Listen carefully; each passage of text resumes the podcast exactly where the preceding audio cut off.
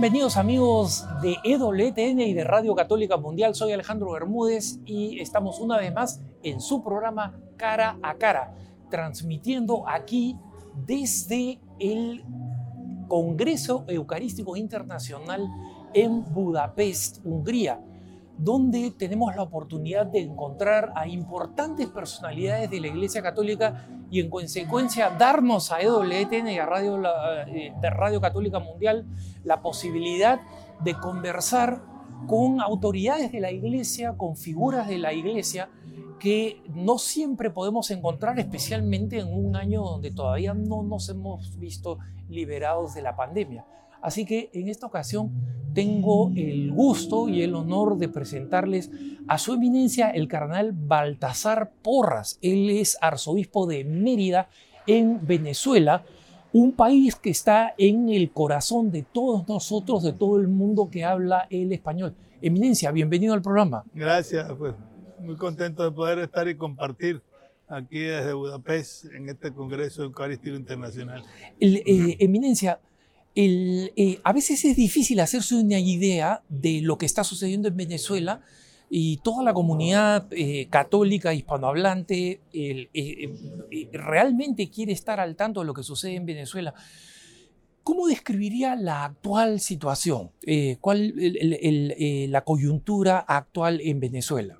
Mira, estamos viendo una coyuntura muy difícil, muy complicada Primero porque ya son muchos años, son 22 años en que tanto en lo económico como en lo político, como en lo social, como en lo cultural, vamos, digamos, eh, en un tobogán hacia abajo, cosa que resulta difícil de entender en un país con las posibilidades pues, que, que, siempre, que siempre ha tenido y que configura además ahora con la pandemia pues un, un clima todavía más difícil, eh, el crecimiento de la pobreza, de la miseria, de la falta de libertades y sobre todo de la libertad de expresión, con la cantidad de gente, lo que es el desangramiento que hemos tenido en estos años, algo además inédito en toda la historia de Venezuela, que siempre fue un país receptor de gente venida de otros lugares y prácticamente muy poca pues la población que, el que salía, el que se iba era por, fundamentalmente por razones personales o, eh, en fin, de, trabajo especial y tal. Mientras que ahora, bueno, las estadísticas nos hablan de más de 6 millones de personas que han salido del país. Wow. Con lo cual significa mucha gente joven, mucha gente profesional, mucha gente que también eh, tenía dentro de la iglesia responsabilidades. Es decir, eh, ha sido general lo que esto eh, generar la, la, generación de relevo de esta gente que unos han salido por, por necesidades personales, otros por razones económicas y políticas, eh, pero también porque a la iglesia le ha tocado pues lo suyo. Eh, este tipo de regímenes que son tan populistas y tan totalitarios en el sentido sobre todo de que cualquier institución que sobresalga, pues hay que ver cómo, cómo darle. Lo hemos vivido en estas últimas semanas porque en la zona precisamente de los Andes eh, ha habido estos deslaves por razón de, de estas lluvias que han generado muchas muertes, muchos damnificados. Hoy precisamente, eh, que es el día de la fiesta de la Virgen y que es muy importante eh, la concentración de gente que hay muchísima por la gran devoción pues, que tiene la Virgen y para reforzar pues, lo que es ese sentimiento religioso por sentir que es la iglesia a través de Cáritas y de las otras instituciones eh, que tenemos en Pastoral Social, que están siendo un pequeño bálsamo en medio de una situación que se hace todavía pues mucho más conflictiva. Y entonces esto nos hace tener que trabajar no solo por ver cómo ayudar a la gente, sino también cómo ayudarnos y cómo crecer para que no sea la desesperanza, para que no sea el desánimo, que es uno de las, eh, yo diría como de los tornillos que busca muchas veces este tipo de regímenes. ¿Para qué? Para que la gente se sienta que aquí no hay nada que hacer, que no se puede, que entre la desesperación. Y si alguna virtud eh, tenemos los creyentes, pues precisamente la de la esperanza, que no es la esperanza de sacarse la lotería, sino una esperanza activa. Claro. Una esperanza que hay que construir lo que también hemos sido los humanos los que hemos llevado pues a, este desastre en el que estamos. Claro, claro. Eminencia, el, obviamente la, la, la, gran interrogante que, que se hacen nuestros hermanos en Venezuela es, bueno, ¿cuál es la salida a este problema? Porque obviamente, como usted dice, ya son más de dos décadas, ¿no? El, eh, las situaciones no tienen perspectivas visibles de mejorar por sí mismas pero actualmente eh, ha comenzado en Ciudad de México un proceso que parece que va a ser largo, pero un proceso de diálogo entre el gobierno y la oposición.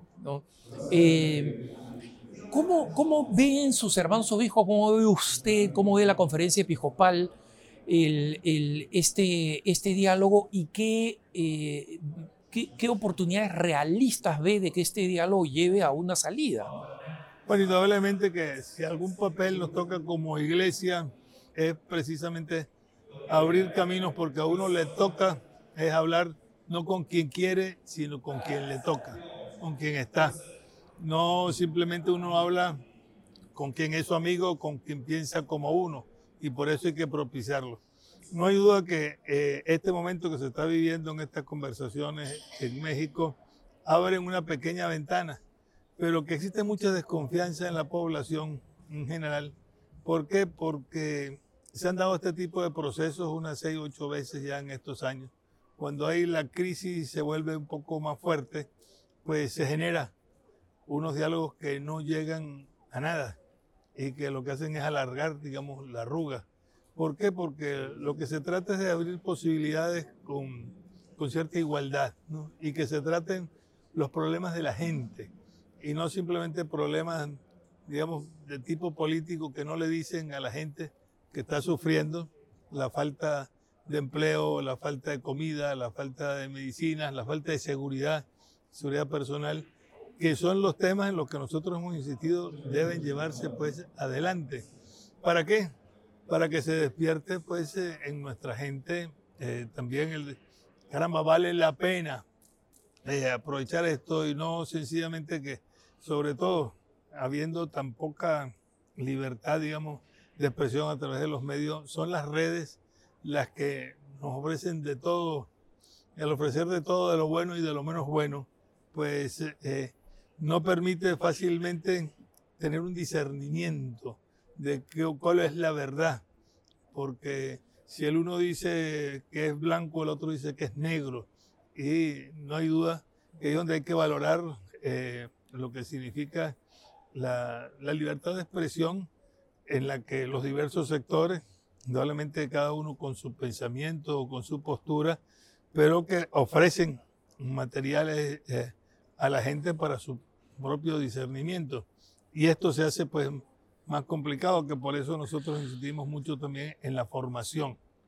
Y por eso en esto, eh, más que apoyar, es decir, mire, no hay otro camino sino sentarse y ver cómo se logra que precisamente la cosa más urgente, que todo lo que ha estado planteado fundamentalmente con eh, un régimen en el que no se permitan la igualdad de oportunidades para la gente, lo que se genera es una brecha mucho mayor y no la solución pues, de los problemas. Y esa es nuestro, nuestra prédica permanente y constante. Eh, eminencia, el, episcopado venezolano definitivamente ha dado un, este, un, testimonio edificante de eh, unidad en, este tema ¿no? Eh, y de insistencia, ¿no? de, valentía. Y como, como creyente quiero agradecérselo porque creo que es algo que, que todos los fieles laicos quisieran ver en sus propios episcopados. Y en esto el, episcopado eh, venezolano ha sido muy íntegro. En algún momento eh, eh, ustedes, los obispos, han tenido oportunidad de hablar personalmente con personas representativas del gobierno que, que realmente escuchen cuáles son sus propuestas, cuál es, cuál, es el, el, lo que ustedes ofrecen como camino de salida? Mira, siempre hemos estado en esa disposición eh, y los que hemos estado en la presidencia de la conferencia en estos 20 años, pues hemos estado al frente pues, de esto. No es fácil por lo siguiente, cuando hay eh, gobiernos que son tan verticales, las decisiones siempre están solo en la cúpula. Y entonces eh, las conversaciones a nivel, a nivel medio tal no conducen a nada porque todo tiene que ir más Terminar, claro. Y, y, eso lo hemos buscado. Otra cosa distinta es al nivel más elemental o más bajo porque lógicamente el que está de párroco en un sitio y con el que vive alcalde allí, los problemas de la gente son iguales y, de alguna forma hay que ponerse de acuerdo o hacer acciones conjuntas. ¿Por qué? Porque, porque se trata es de la gente y a la gente no hay que preguntarle si tiene hambre, pero si es, si es de este grupo o es del otro, sino que eh, eh, es una cuestión pues general pero en eso ha sido una insistencia no solo con el gobierno, con la oposición, con, eh, con el mundo universitario, con el mundo empresarial, con el mundo de la cultura, pues, eh, y nuestro papel no es el de ser mediador, sino de facilitador. Creo que una de las virtudes, se puede llamar así, que, que tiene la iglesia en Venezuela de cara a la sociedad, es que hay una una gran confianza en que nosotros andamos buscando a ver cómo asomamos la cabeza, ni cómo le quitamos el puesto al otro, sino que eh, nuestro único eh, objetivo es el bien de la gente sin preguntarle eh, a quién pertenece, ni muchísimo menos ni en qué piensa, ni si tiene la misma religión que yo, ya, porque eso no tendría pues ningún sentido. Y en eso es lo que el Papa Francisco siempre nos ha y nos ha apoyado pues en lo que hemos ido llevando pues adelante. Y creo que en eso ciertamente ha sido una, una virtud del episcopado venezolano, no solo del episcopado, yo diría, eh, si algo tenemos que dar gracias a Dios es que en la referencia que tenemos con el mundo de la vida consagrada, con el clero, con los movimientos apostólicos, no es de, no es de eh, enfrentamiento, una cosa de confrontación, indudablemente hay puntos de vista distintos para tantas cosas en el campo educativo, en el campo social, eh, en el campo de la ayuda, sobre todo que a través de una organización como Caritas, que diríamos como la central, pero que hay muchas otras experiencias y además hay algo que también creo que llama la atención desde fuera, y es que, eh, eh, por ejemplo, en la cuestión de derechos humanos, no es algo exclusivo de la iglesia, nosotros casi no tenemos digamos, oficina de derechos humanos, sino que tenemos una relación con muchas otras organizaciones que se dedican a los derechos humanos, que son de, eh, diríamos, de, posturas muy, muy diversas, desde la izquierda hasta la derecha, eh, por motivaciones distintas, pero en el que hay una sincronía bien interesante y muy buena. ¿Por qué? Porque cuando está por delante la gente, y el bien de la gente es cuando se puede lograr pues todo y no sencillamente ver cómo, cómo yo favorezco a los míos, ¿no? Se trata de un problema global y eso es una, una virtud que requiere por otro lado de parte, de parte nuestra sobre todo el insistir en la necesidad de la constancia y la necesidad de la, de la preparación y de la formación.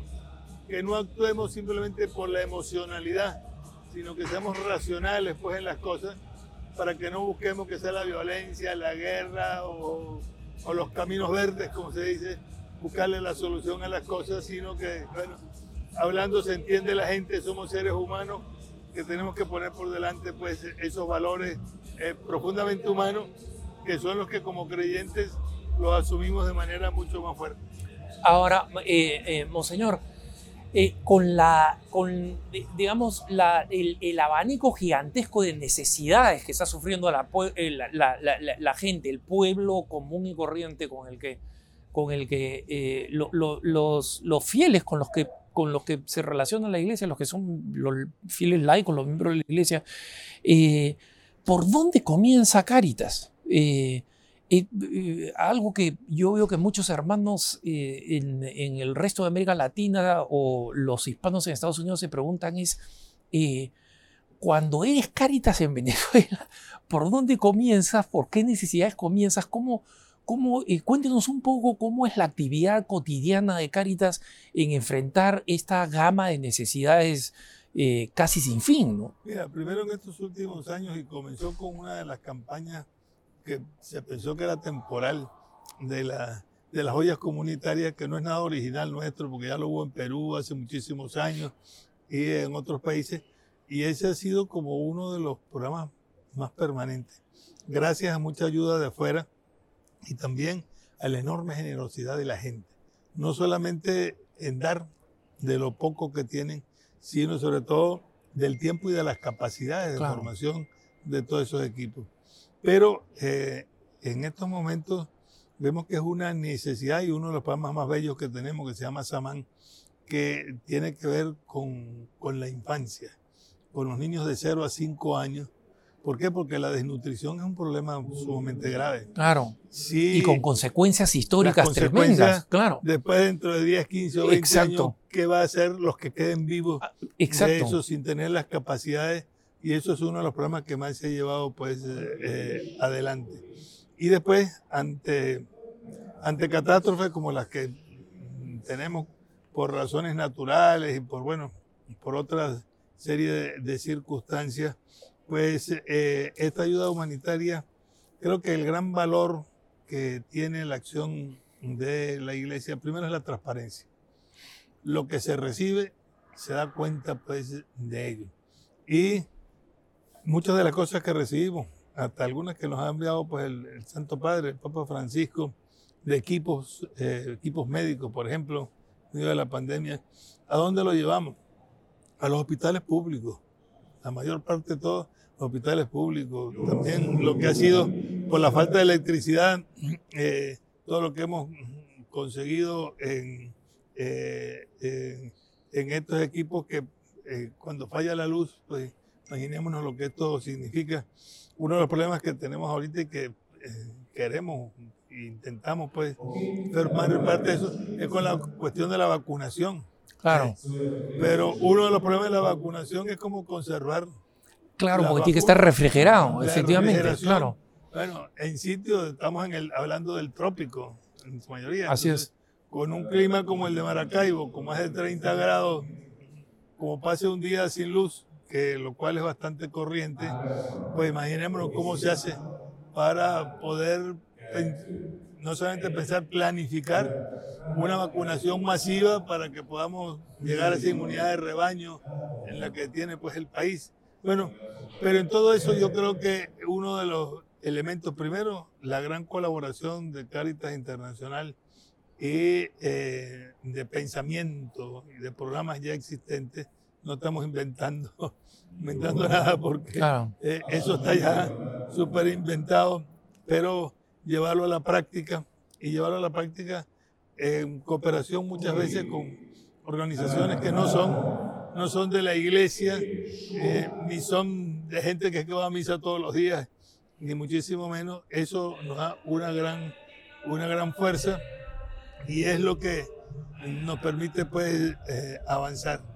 Pero todo eso está no solamente en ayudar a la necesidad inmediata, lo que no tenga detrás un proceso de formación, de cultura, que no solamente es para el que lo recibe, sino también para el que lo ejecuta que es de las cosas que uno lo hace crecer pues mucho más.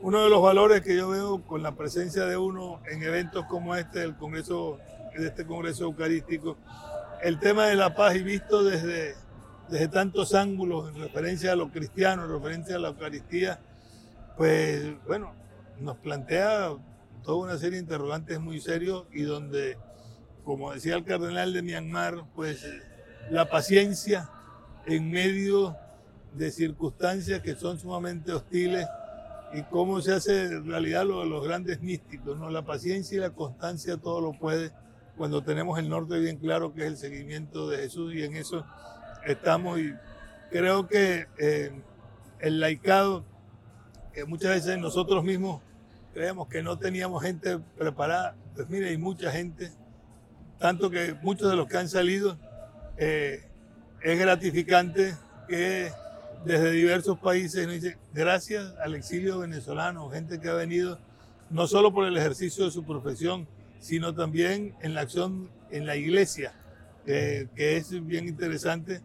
Hemos visto, hemos tenido oportunidad de visitar aquí en Hungría, pues también lo que, eh, todos los programas que existen con la repatriación de eh, quienes tienen ascendencia pues húngara aquí y que se han venido por, por todas las circunstancias que sabemos. Es bien, bien interesante, en ello intervienen también organizaciones de iglesia eh, y ahora con la referencia con nosotros, pues poder también desde allá cooperar pues los unos con los otros. Creo que esto es, es, un, eh, es una virtud y que no hay que ver eh, este momento como una tormenta o un chaparrón para volver a lo que era antes. Así como el Papa nos insiste que la pospandemia no es volver a la normalidad anterior, sino tiene que haber una nueva normalidad, en que sintamos que lo que es la debilidad y la fragilidad del ser humano no nos podemos convertir en dioses en ningún, en ningún aspecto, ni en lo económico, ni en lo social, ni en olvidarnos de Dios, porque creemos que todo lo podemos. No, somos, somos muy limitados y esas limitaciones pues tienen una serie de exigencias para que pueda haber un bien común. Estamos con el cardenal Baltasar Porras, él es arzobispo de Mérida en Venezuela. Vámonos a una pausa, pero no se vayan que ya volvemos con más información y con más reflexión sobre la realidad de Venezuela y de la iglesia en ese hermano país.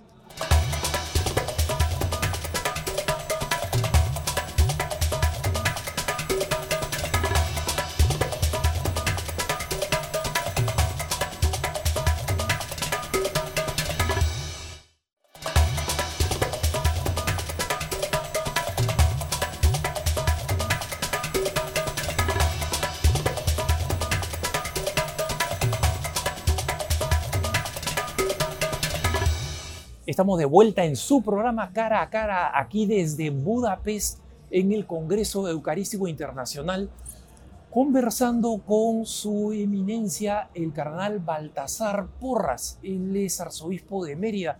Eminencia, no solamente usted es arzobispo de Mérida, es también administrador apostólico de, Caracas. Eh, ¿Ha podido ir a Caracas? ¿Ha podido presentarse ante las autoridades? y eh, decirles, bueno, aquí estoy, este, bueno, pues ciertamente estar eh, con estas dos diócesis que además son distantes la una de la otra, ¿no? Y con las dificultades por la falta de combustible y de distintos medios para moverse de un lado para otro. Paso ahora pues más tiempo en Caracas, lógicamente, porque las necesidades son mayores y porque ahí es donde está el centro de decisión de todo en el país. Y eh, eh, como le decía yo al Papa, en plan un poco de, broma, decir, ahora entiendo yo por qué la bigamia es pecado. Con eso de estar atendiendo varios frentes a la vez. Claro, porque además la teología del obispo es que se casa con la diosa. claro, claro. cuando le digo eso, Papa me dijo, tenés razón, pero acordate que tenés una sola mujer. es porque eh, son problemas por supuesto, muy parecidos, pero distintos. Claro. Porque una cosa es la realidad de Caracas y es considerado por muchos como, como una burbuja en la que hay todas las necesidades, pero en menor grado que en el interior. Pues, ¿Ah, sí? Eso es, algo que es, evidente. Eh, es lógico porque es la ventana pues para todo el mundo exterior y para las autoridades y para todos los centros de decisión que están pues en, digamos, en la capital. Y eh, bueno, Caracas tiene eh, cerca de 5 millones de habitantes. Para una población que era de 30 millones con todo este éxodo, pues no sabemos exactamente en cuánto estamos, pero ciertamente que debe estar por el orden de unos 25 millones de, habitantes. O sea que una pérdida es, sustancial. Eh, es una cantidad muy, muy considerable y como dice el himno nacional, no seguir el ejemplo que Caracas dio, o sea, lo que se haga bien o mal en Caracas repercute indudablemente pues en, el interior y que gracias a la colaboración, indudablemente de todas las instancias eclesiales, eh, de un lado y de otro, pues los podemos eh, llevar adelante. Y contando también con, con mucha gente eh, y sobre todo, diría, en las clases populares, eh, la colaboración, la, alegría en medio de tanta, de tanta dificultad que hay, es un ejemplo para uno que no puede uno, como se dice entre nosotros, enchinchorrarse, ¿no? es decir, olvidarse de, de los problemas y el estar en contacto directo con la realidad es eh, algo muy, muy gratificante porque el número de sacerdotes de religiosas que trabajan en las zonas populares eh, en Caracas y en todo el país eh, es enorme. Y que también nosotros hemos padecido, bueno, acaba de morir hace pocos días el subsecretario de la conferencia episcopal por COVID. así es, El cardenal emérito Jorge Urosa, pues ha estado bastante delicado y todavía pues está en proceso de salir, gracias a Dios, pues eh, con, buenas, con buenas perspectivas. Pero ya estamos llegando a los 35 sacerdotes y entre ellos un obispo muertos por COVID en el país. Para una población nuestra sacerdotal de unos 2.000 personas es un, es un, número alto. Altísimo. Muy alto. Y el número de contagiados ha sido grande. En eso eh, ha sido ejemplar pues la, la constancia de nuestros sacerdotes y de las religiosas de permanecer en sus lugares de trabajo con la gente. Circunstancias en las que a veces no hay lo más elemental, no hay el agua, no la comida o el transporte, y todo eso por ahí está.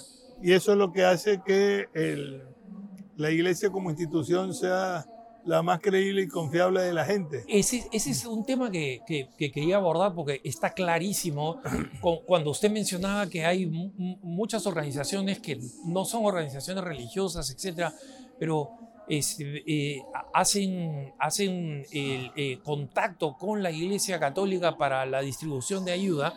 Eh, es por la credibilidad de la iglesia y por las cosas que usted explicaba de la transparencia en la administración que es importantísima en sí misma, pero en un país comido por la corrupción es una luz brillante, ¿no?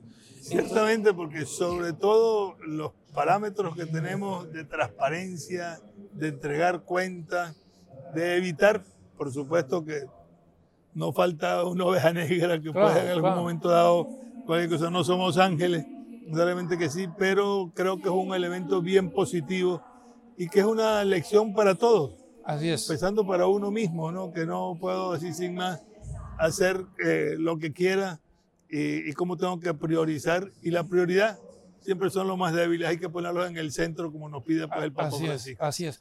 Y, sobre eso justamente le, quería preguntar, Eminencia, eh, la credibilidad de la Iglesia no solo como, solamente como institución, sino como personas, como eh, personas específicas ¿no? en el llano, el, párroco que, permanece, el, religioso, la religiosa que están ahí, estas, eh, ¿usted cree que, abre, que ha abierto nuevas oportunidades de, eh, de evangelización, nuevas oportunidades para eh, predicar mejor a Jesucristo, para ayudar más a la conversión que a pesar de nuestros países de tradición católica, la razón por la cual encontramos tantas injusticias es porque el Evangelio tiene que calar mucho más en todos nosotros, ¿no? Entonces, eh, estas oportunidades, ¿cómo las ve usted?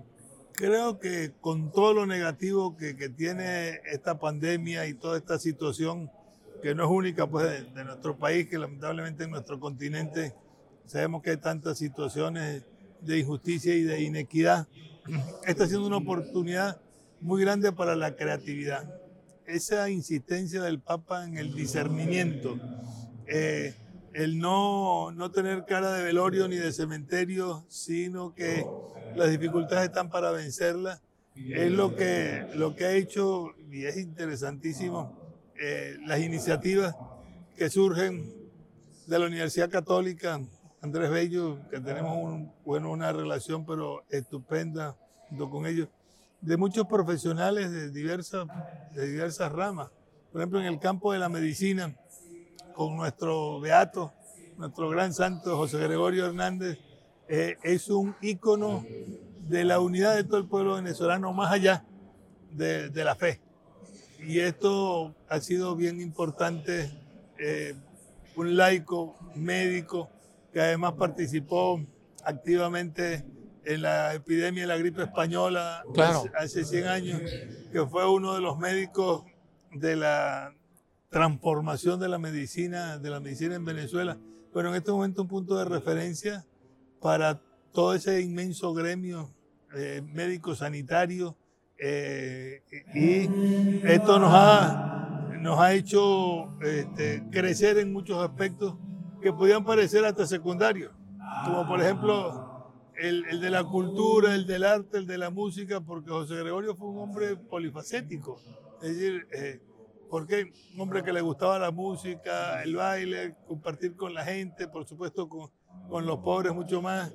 Eh, la vivencia que él tuvo con su mundo, con su mundo universitario, médico, en el que había gente de todo, de todo tipo de pensamiento filosófico, político, y cómo se unieron, ¿por qué? Porque lo que lo que los unía era la vida, la vida de la gente. Bueno, es la mejor lección, pues, un momento como este y toda una serie de aspectos han sido retomados eh, con gran creatividad, por ejemplo, por los, por los grupos juveniles y dando un sentido mayor de protagonismo del laico, del bautizado.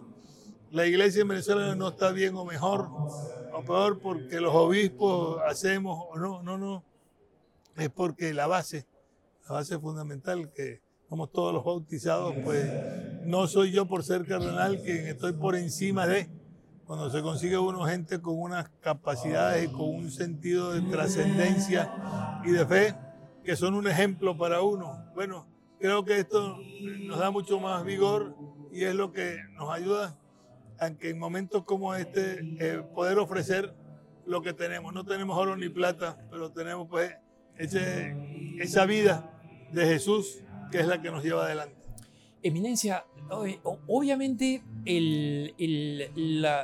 la, gente que ha emigrado, digamos, la primera ola es obviamente la que tenía los recursos económicos para instalarse afuera cómodamente, pero los, los venezolanos que nosotros vemos en nuestros países vecinos y que, y que es, eh, eh, la gran mayoría de nuestros pueblos acogen con, con gran generosidad, porque el Perú recuerda los momentos de horror en los que miles de peruanos emigraron a Venezuela, entonces tienen este sentido histórico, ¿no? De deuda.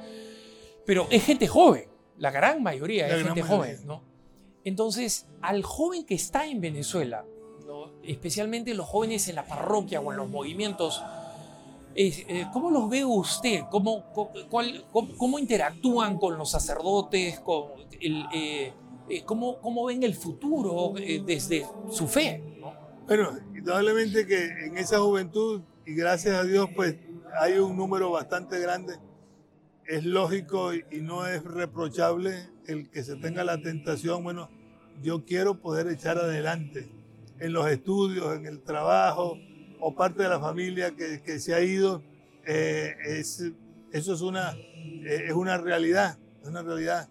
Y esto hace que nos estemos quedando, digamos, huérfanos en el país. ¿Por qué? Porque hay muchos abuelos que los hijos, los nietos, o han tenido que quedarse con los nietos pequeños para criarlos cuando ayudar mientras pueden levantar cabeza sus padres fuera. Es, es un problema serio que, que tiene que ver con uno de los programas también más interesantes, que es la, la ayuda psicológica, anímica, espiritual porque ha aumentado, por supuesto, el, número de suicidios, también las depresiones en la gente, pues es lógico. Bueno, ese es uno de los campos también que, eh, que atendemos en la medida de nuestras posibilidades. Por supuesto, no somos el Estado que le tocaría pues para todos, pero eh, eh, se tienen estos programas en los que se suma cada día más gente y preparada que ofrece eh, voluntariamente, unas veces gratuitamente, otras pues con, eh, con estándares mucho más, más bajos, indudablemente, para ayudar pues a la población. Se están dando pues de verdad ejemplos que tienen que, que servirnos para, eh, para animarnos y ver que en medio de las dificultades la creatividad y hecha con, con paciencia, hecha no, no solo, sino que es producto de todo un trabajo comunitario, es lo que nos puede avisorar, pues poder tener un futuro mejor. Eminencia, el, eh, hablamos obviamente del incremento del crimen, de la violencia, de la inseguridad, eh, pero cuando lo vemos desde la perspectiva, desde la perspectiva humana, desde la perspectiva de las tragedias que, acontecen en, en, Venezuela, eh, mucha gente se ve empujada a la vida de crimen o de pecado, digamos, este, orgánico, constante, eh, sin justificar, digamos, el, crimen, pero hay personas que se encuentran en, situación realmente desesperada, ¿no? estas personas que eh, han cruzado al otro lado eh, de la ley, pero que siguen eh, deseando reconciliarse con Dios, estar cerca con Dios, ¿cuál es la experiencia pastoral a nivel, digamos, de, las parroquias, de los sacerdotes en, la asistencia de, estas personas? Mira, yo creo que hay que ver dos caras, una hacia adentro del país y otra hacia afuera. Eh, y en eso, gracias a Dios, el CELAN y también en los episcopados aquí de Europa, la acogida eh, que hay para el seguimiento de, la gente que sale. ¿Por qué? Porque una de las cosas más dolorosas indudablemente es la trata de personas. Y sobre todo pues con nuestras muchachas que engañadas o por la razón que sea, pues, pues son metidas a la prostitución, lo que aquí, por ejemplo, con los grupos de San Egidio, que se están haciendo eh, en Madrid. Yo tuve oportunidad de estar en una, una reunión de ver cómo ayudar a estas muchachas que se convierten en esclavas. Una vez que entran, les quitan el pasaporte, tienen que hacer lo que les mandan, están en situaciones. Eh, una de las cosas que más, que más duele es la explotación de la necesidad del otro. Y entonces esto genera tantas cosas en el orden de la trata de personas, de menores de, menores de edad, la, la explotación también eh, para el que llega sin papeles y eh, se le ofrece un trabajo bueno, fuera de la ley, con menores sueldos. Pero en eso eh, la iglesia en general, a todos los niveles, ha tenido una, una actuación muy, pero muy ejemplar. Y esto ha generado también en, varios de nuestros países, pues que los gobiernos han tenido que atender lo que son esas necesidades que se han presentado. Lógicamente, yo creo que no podemos hablar que si hay xenofobia o tal. Pues yo pienso que más que xenofobia lo que hay es que hay una sobresaturación. Pues no es lo mismo recibir a mil personas que a cien mil en un lapso tan corto de tiempo. Esto genera indudablemente desequilibrios en la población. Se cometen barbaridades de un lado o del otro, pero más bien yo creo que eh, porcentualmente es bajo.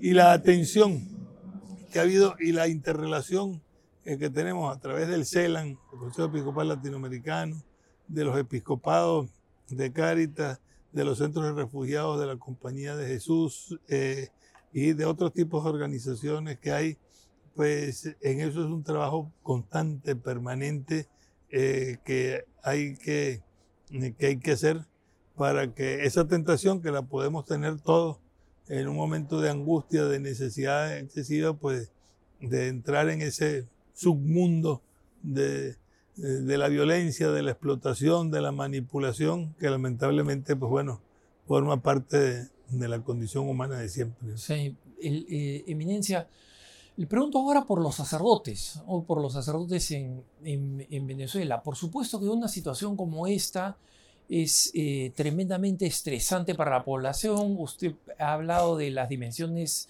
psicológicas y espirituales. Y uno de los que terminan cargando una cantidad enorme de ese peso son los sacerdotes.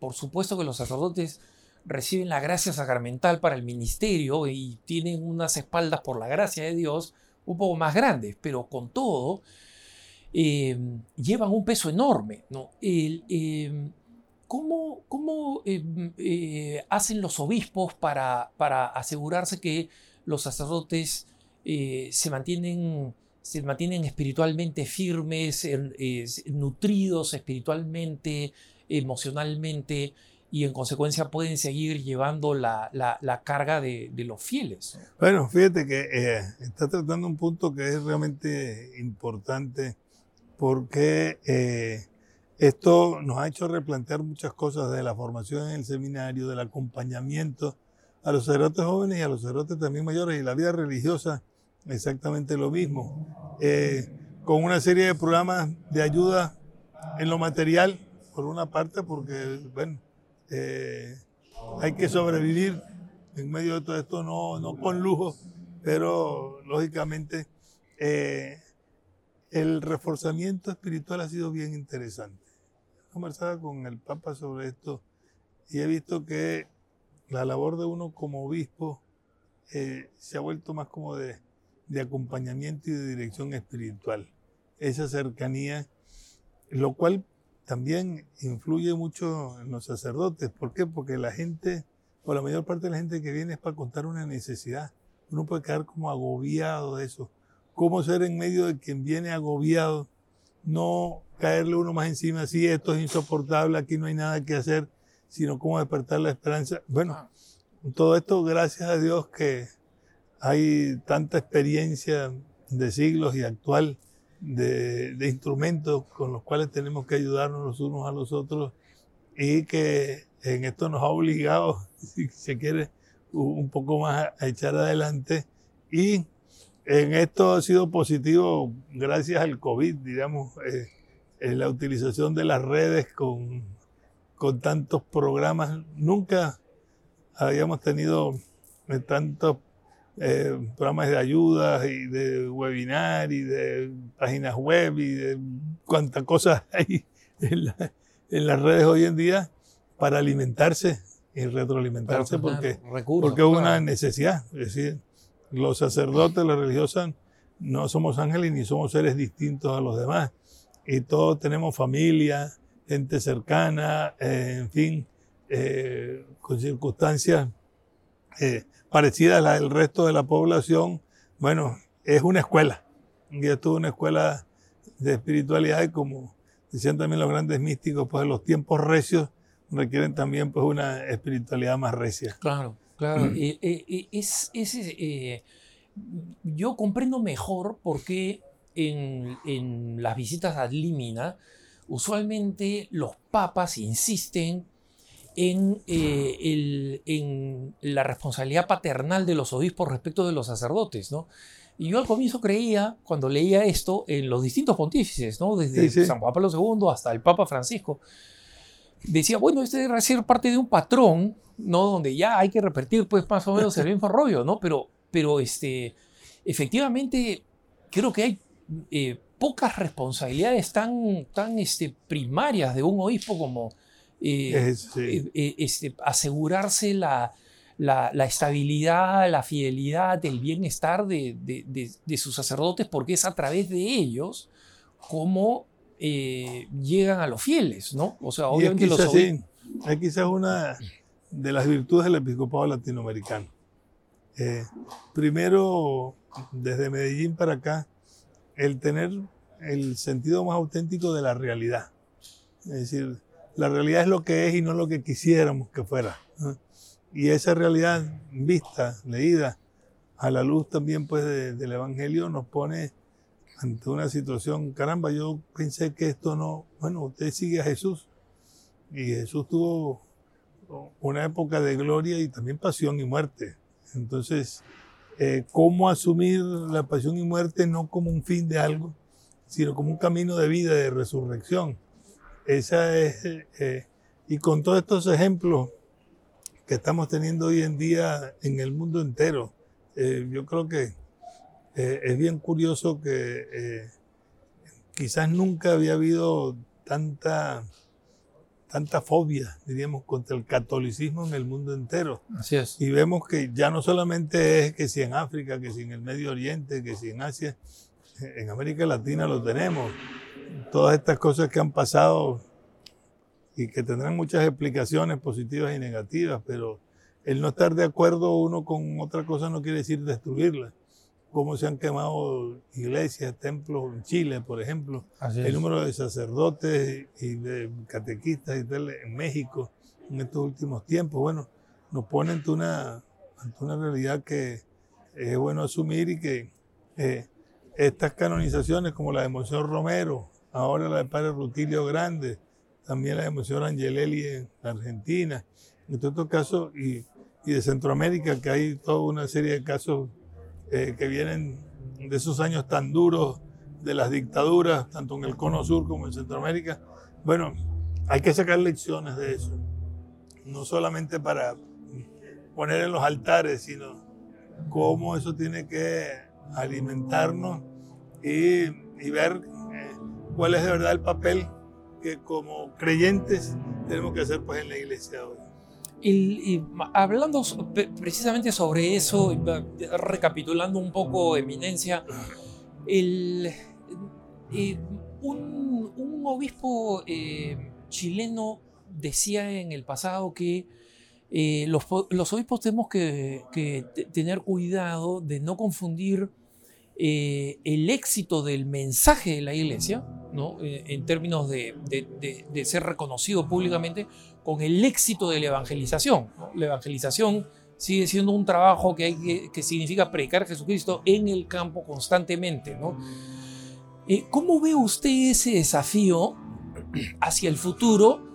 Eh, reconociendo que hay un proceso creciente de secularización en América Latina y que ese consenso social que existía en el pasado, que incluía valores cristianos, ¿no? explícita o implícitamente, pero que incluía valores cristianos y que, digamos, están desapareciendo, eh, ¿cómo plantea nuevos desafíos de evangelización para la iglesia en América Latina? Sí, ciertamente que eh, en eso ya Aparecida dio una claridad bien importante que ha sido asumida pues por el Papa Francisco en Evangelii Gaudium y en sus otros documentos posteriores, en la insistencia de que no es el proselitismo. Aquí no se trata de ver cómo yo logro que sean más miembros de la Iglesia Católica. Eso es otro, eh, eso no es que no sea importante, pero no es, eh, digamos, lo esencial. Lo esencial es ver cómo esos valores auténticos despiertan en quien sea y hay movimientos interesantes en el orden político, en el orden económico, en el orden profesional de lo que se está llevando adelante. Y después creo que nos hace falta profundizar más en, eh, es cierto lo que dice, este proceso de secularización, pero en América Latina tiene unas características que no son iguales a las de Europa o las del norte. O en cierto sentido quizás en el cono sur, eh, que puede tener, tiene otras características. Eh, que tienen que ser reasumidas por nosotros. En definitiva, yo estoy convencido que lo que ha mm, eh, permitido o propiciado que la iglesia en general en América Latina eh, tenga como una aceptación mayoritaria de la gente no es gratuito. Es producto de que la fe siempre se ha anunciado con un servicio en, la cultura, en lo educacional, eh, en la atención al necesitado, en la atención al más pobre. Bueno, hay que unir las dos cosas. Eh, que San Agustín el que pone, bueno, la oración sin el servicio no es auténtica, auténtica oración. Entonces, ¿cómo, eh, ¿cómo unir las dos cosas para que no no tengamos una religión angelical o una religión que se convierta nada más como una especie de, partido político, eh, que no lo es. Bueno, yo creo que en eso, todo lo que es la teología del pueblo argentina, como toda la, la teología popular que tiene otras características distintas, la andina, eh, más rural si se quiere, o, más de las clases, eh, de las clases populares, es de una riqueza pero impresionante, impresionante, que es de la que tenemos que tomar. Eh, no estamos inventando el agua tibia, sino recogiendo frutos y corrigiendo pues los errores que pueda haber. Eminencia, muchísimas gracias y sepa algo que, que, le decimos siempre a nuestros invitados es que los que nos siguen a través de EWTN y de Radio Católica Mundial eh, tenemos un, pacto de rezar siempre por nuestros invitados y por su ministerio. Así que cuente con, eh, con esas oraciones, con ese compromiso, a la vez que contamos con su bendición y con sus oraciones por nosotros y por nuestro apostolado. No, así es. Yo creo que es un gran servicio pues, el que hacen, indudablemente que es esa reciprocidad en la oración y en el afecto y en la cercanía la que nos permite ver hacia arriba y ver hacia abajo para que podamos seguir haciendo el bien. Que el Señor pues nos bendiga y nos bendiga pues a todos. Muchísimas gracias, Monseñor. Gracias por habernos acompañado, hermanos. Como saben, soy Alejandro Bermúdez y siempre pueden enviarnos sus preguntas, sus propuestas de programas, eh, sus comentarios a nuestro correo electrónico cara a cara arroba ewtn.com cara a cara arroba ewtn.com. Los dejo en compañía de la mejor programación católica. Conmigo hasta la próxima. Recen por mí. Adiós.